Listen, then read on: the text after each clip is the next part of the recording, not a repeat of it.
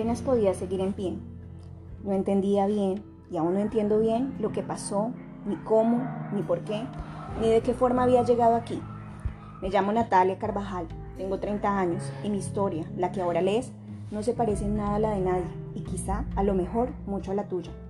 Nací en una época en la que todo se permitía, en la que besar, amar, mentir era más que obligación. Y sí, pude besar muchísimas, tantísimas veces como perder la cuenta, amar muy pocas veces y mentir otras tantas. Pero más allá, pude engañar de mil formas a todo tipo de personas. El engaño, que no es lo mismo que la mentira, requiere más astucia, más inteligencia, menos humanidad. Y yo tenía todas esas desafortunadas virtudes. Provengo de una familia modesta que había descubierto en sus hijos la primera generación para cambiar su linaje y consideró que el estudio podía dar todas las herramientas de un futuro mejor para mis hermanas y para mí. Todo lo tuve fácil, poco esfuerzo para una vida modesta pero sin limitaciones. Mis hermanas Cristina y Ángela eran mi opuesto. Las dos mayores que yo habían tenido que padecer ciertos esfuerzos de mis padres para lograr su educación e incluso para pedir permisos en sus salidas. Permisos que posteriormente me eran concedidos sin mayor dificultad. Eran las ventajas de ser la menor de mis hermanas, de la experiencia de mis padres y de alguna manera de su amarga resignación frente a los resultados de las citas. Nada que todos no supiera qué pasaba en las fiestas, licor, embriaguez, drogas, sexo. Ya todo se sabía, pero mis padres ingenuamente siempre confiaron en nuestra ala de pureza, que se había perdido más pronto que tarde.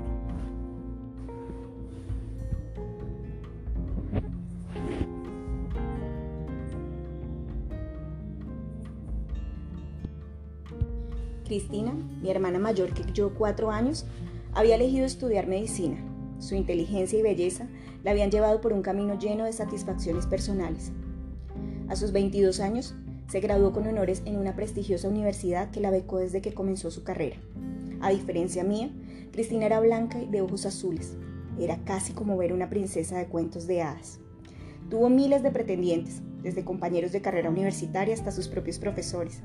Creo que algunos eran unos muy buenos candidatos para cuñados. De no haber sido porque a mi querida hermana le gustaban las mujeres, hubiera llenado sus bolsillos con el agendamiento de citas al mejor postor. Pero a Cristina no desde siempre le habían gustado las mujeres. Desafortunadamente a los 17 años, una triste experiencia con un hombre que le doblaba la edad la había llevado a replantearse muy tempranamente que salir con hombres siempre terminaba mal, generalmente en desastre. Lo había descubierto en su casa, en la casa de su mejor amiga, en una situación poco usual y muy comprometedora. Desde entonces el corazón se le fracturó. Sebastián, así se llamaba su dolor, la habría herido para siempre y esa herida se convertiría con el tiempo en una terrible frustración y en una búsqueda personal que había concluido a sus 22 años cuando decidió probar sexo con una mujer mayor que ella. Y pues bueno, al parecer le quedó gustando. Lo suficiente como para declararse enamorada de Marianne, con quien duró un año largo de idilio en secreto. A pesar de vivir en la época en que todo se permite, mi madre jamás lo hubiera aceptado. Mi padre, por su parte, siempre lo sospechó, pero nunca insinuó nada, porque muy en el fondo de su corazón sentía que era menos probable verla sufrir al enamorarse de una mujer que de un hombre. Lo que mi padre nunca comprendió fue que da igual de quién te enamores. El problema radica simplemente en enamorarse. Ese es un sentimiento bastante perjudicial para cualquiera. Lamentaría mucho después no haber insinuado nada y no haberle preguntado a mi hermosa hermana Cristina su realidad. Ella se ensimismó mucho tiempo en sus triunfos como estudiante becada de medicina, tanto que olvidó que su alma requería el alimento que las bacterias y virus que estudiaba no le daban. Creo que todos lo lamentaríamos después. Ángela, mi otra hermana, era otro tipo de persona, nada reservada e incluso imprudente en los más mínimos detalles. Era como siempre se lo he dicho a mis padres, la mejor parte del sándwich. Al ser la del medio, fue menos exigida por mis padres, pero también la más desatendida, lo que le dio la libertad suficiente para hacer auténticamente lo que quería hacer. Decidió estudiar música. No era muy talentosa, pero tenía las herramientas suficientes para ser una buena compositora y guitarrista, lo que le permitiría no morir de hambre. Mis padres no compartieron sus decisiones de vida, pero se hicieron a un lado respetándola, con la falsa expectativa de que pronto entraría en razón, lo que a hoy no ha pasado. Ángela es la más alta de las tres, estrigueña, cálida, con una linda sonrisa que cautiva incluso al más frío. Pese a ser la más extrovertida de las tres, era una convencida de que llegaría virgen al matrimonio, porque siempre soñó casarse con su príncipe azul, que desde niña era nuestro vecino Luis. Había crecido convencida de que su vida le había sido dada solo para amarle.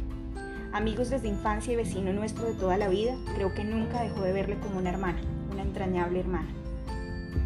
Te preguntarás cómo soy yo, cómo es la menor de las hermanas de la familia Carvajal Henao. Pues bien, empezaré por la mitad más un cuarto. A los 20 años me casé. Creí que había conocido el hombre de mi vida, el que podría alimentar mi alma, mi cuerpo, mi corazón y llenar las arcas de mi ambición el resto de mi vida. Para ese entonces era una joven guapa, de unos ojos negros infinitos, delgada y morena, lo suficiente como para ser una latina modelo en potencia. Había dedicado hasta entonces mi vida a educarme, no lo suficiente, pero sí lo básico como para no morir de hambre después en mi vida adulta. Me gradué a los 19 años de una carrera profesional que a mis padres les satisfacía medianamente, abogada.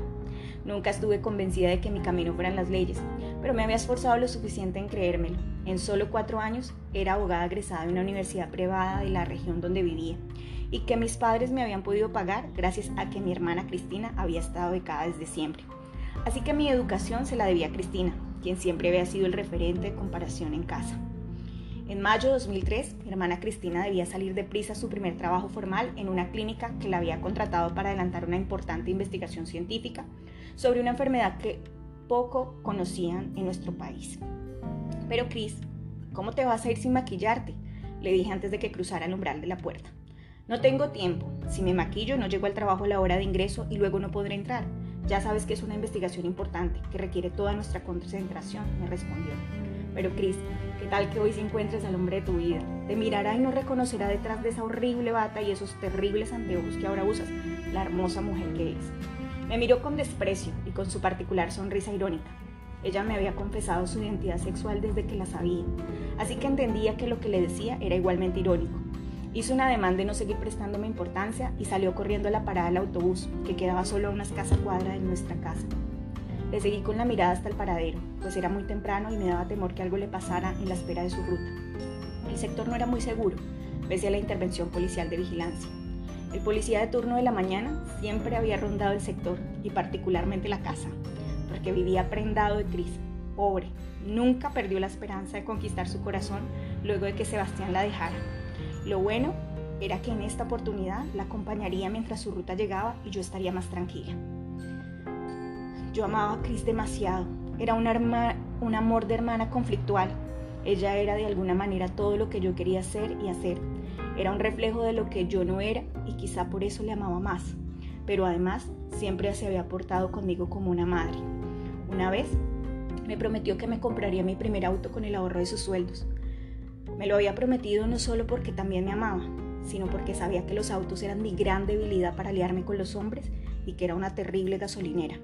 Pero además, porque así compensaba mi firme lealtad al no delatar su tendencia sexual a mis padres y por las largas horas en que escuchaba de sus amores furtivos con alguna de sus colegas. A mí Chris me parecía valiente, decidida, inteligente. Era la mejor de las tres. Y admiraba ante todo su lucha solitaria por encontrar la felicidad de cualquier forma, ser lesbiana le hacía feliz y ya con eso a mí el resto no me importaba, ni siquiera lo cuestionaba. A los pocos días de Cris haber empezado a trabajar, comenzó a decaer. Comía y dormía muy poco, situación que solo yo noté en casa. Le indagué en más de una ocasión, pero me había convencido de que para adelantar la investigación debían seguir una rigurosa dieta que para no enfermarse luego. Lo que reproché diciéndole que igual se iba a morir de hambre o la mataban las bacterias que estudiaba o la falta de alimento. Me parecía exagerada la situación a la que la sometían, pero después de una conversación no volví a preguntar más. Consideraba que si algo estuviera pasando, ella me lo hubiera dicho como todo lo que me contaba al ser su confidente. A las 3 de la madrugada, Ángela irrumpió en mi habitación. Traía los ojos llenos de lágrimas. Me desperté del susto, pero me confundí aún más al ver a la pequeña jamón triste. Ángela rara vez lloraba, y entonces sentí una mezcla de angustia, tristeza, preocupación y asombro. ¿Pero qué te ha pasado? Le pregunté mientras encendía la lámpara de la mesa de noche. Lo he visto con otra. La ha pasado por mi lado y ni le ha importado, replicó. ¿Pero de quién hablas? Pues de Luis. El muy idiota debe saber cuánto le quiero. Pero no le ha importado comenzar a salir con la Lucrecia. La ha pasado por el bar en donde hago los toques nocturnos. ¿Pero tú ya le habías hablado de tus sentimientos a él? ¿Él de verdad sabe que lo quieres? Creo que el pobre no sabe y le has juzgado por lo que siempre has sentido por él. De otro lado, ¿de qué bar hablas? toques? ¿Mis papás lo saben? Claro que no, eso no importa. Eh, sí, claro, de eso hablaremos luego.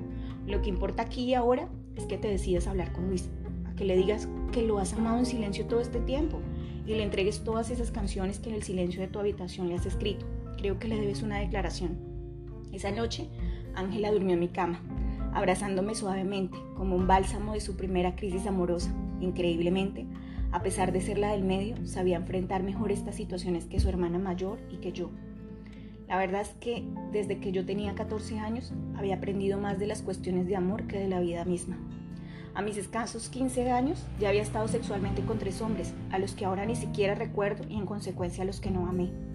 De todos había obtenido algún provecho momentáneo, pasajero, esporádico, y para mi fortuna no habían dejado ningún trauma, secuela o así.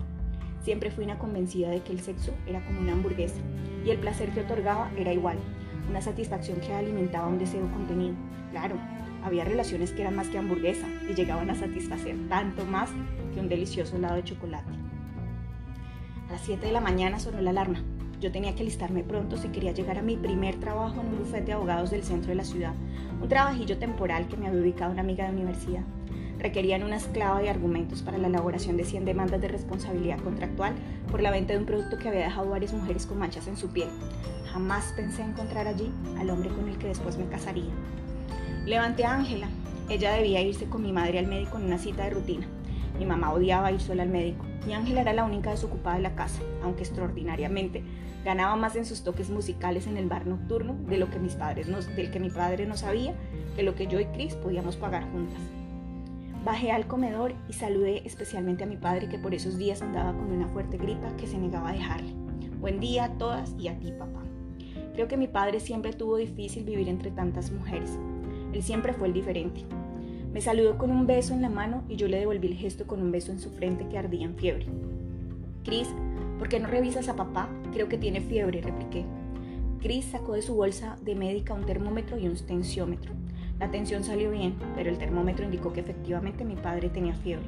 Chris le recetó unos medicamentos que advirtió debían orar en unas horas y envió a Ángela a comprarlos aprovechando que iba a acompañar a mi mamá a su chequeo de rutina. El chocolate de mi madre siempre era reconfortante en las mañanas. Era en la única comida en que coincidía en tiempos y en gusto con mis hermanas. Salimos casi todos al tiempo de casa. Mi madre ofreció llevarnos en su automóvil a Cris y a mí a nuestros trabajos y mi padre quedó en casa solo. Bajé del auto de mi madre justo enfrente de una gran puerta de madera perfectamente brillada. Era el buffet Franco Asociados. Sentí nervios y ansiedad. Me reporté con la recepcionista una señora de edad cuya amabilidad me habría de costar demasiado con el tiempo. Me indicó mi sitio de trabajo y que debía estar a las 10 de la mañana en una sala de juntas para establecer la estrategia con que trabajaríamos las demandas contra Clarence, la empresa cosmética que había dejado con caras enrojecidas a cientos de mujeres. Mi puesto de trabajo era impecablemente limpio, solo tenía un ordenador y un par de gavetas para guardar documentos importantes. No sabía bien por dónde comenzar. La vida universitaria nunca te prepara para tu primer día de trabajo. Estaba muy bien presentada, parecía sin duda una ejecutiva prestigiosa, pues tenía puesto el carísimo traje que mi padre me había comprado para mi grado. Había utilizado una muestra de fragancia costosa y reconocida que me habían dado en una fina tienda de cosméticos y que había guardado solo para una ocasión especial, y creo que no me equivoqué en haberlo usado ese día. Me acomodé en mi silla frente al ordenador y comencé por revisar quiénes iban a ser nuestros demandados. Clarence era una empresa prestigiosa que funcionaba hace más de 30 años en el comercio cosmético de nuestro país.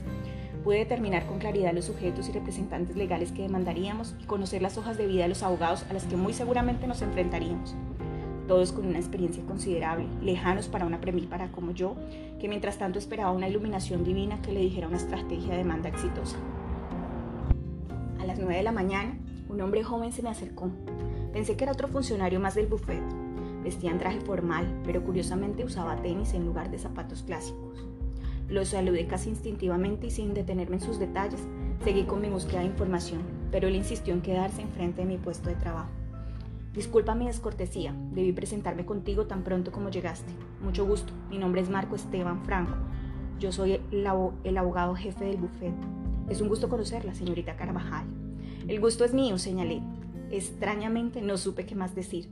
Siempre fui muy buena con las palabras de presentación, pero este hombre realmente me había cautivado con su voz, con su mirada, con su cara y con su cuerpo. Y realmente no había advertido lo hermoso que era hasta que le había extendido de frente la mano. de otro lado que pronunciara que era mi jefe lo hacía mucho ya más llamativo para mí.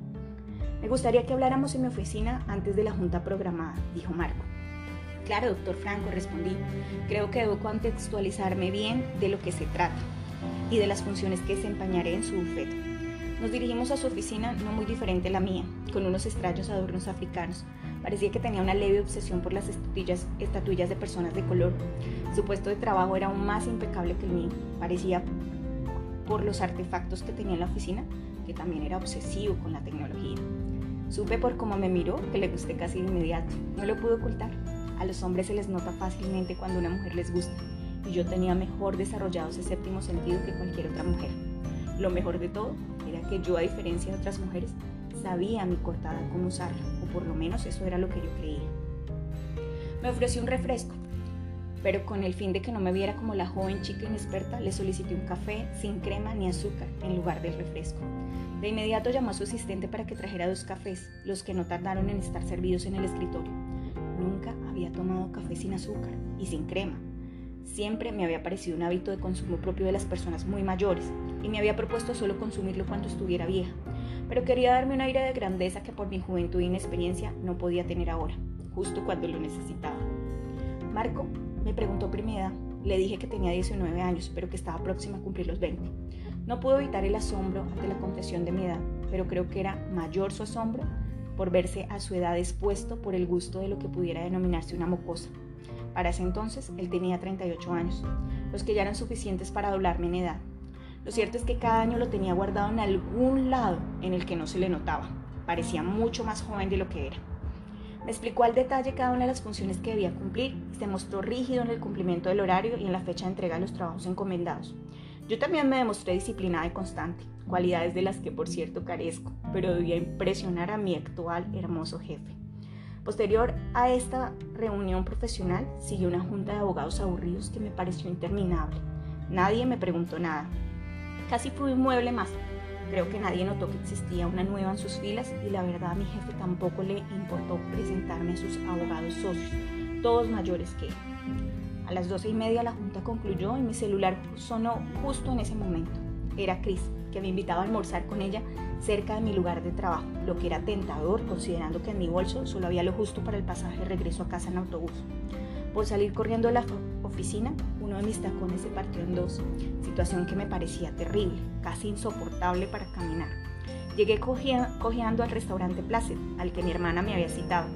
Al acercarme a la mesa en que se encontraba, me percaté de la presencia de alguien más en su compañía. Era Marianne, su colega de trabajo y amiga suya desde la universidad.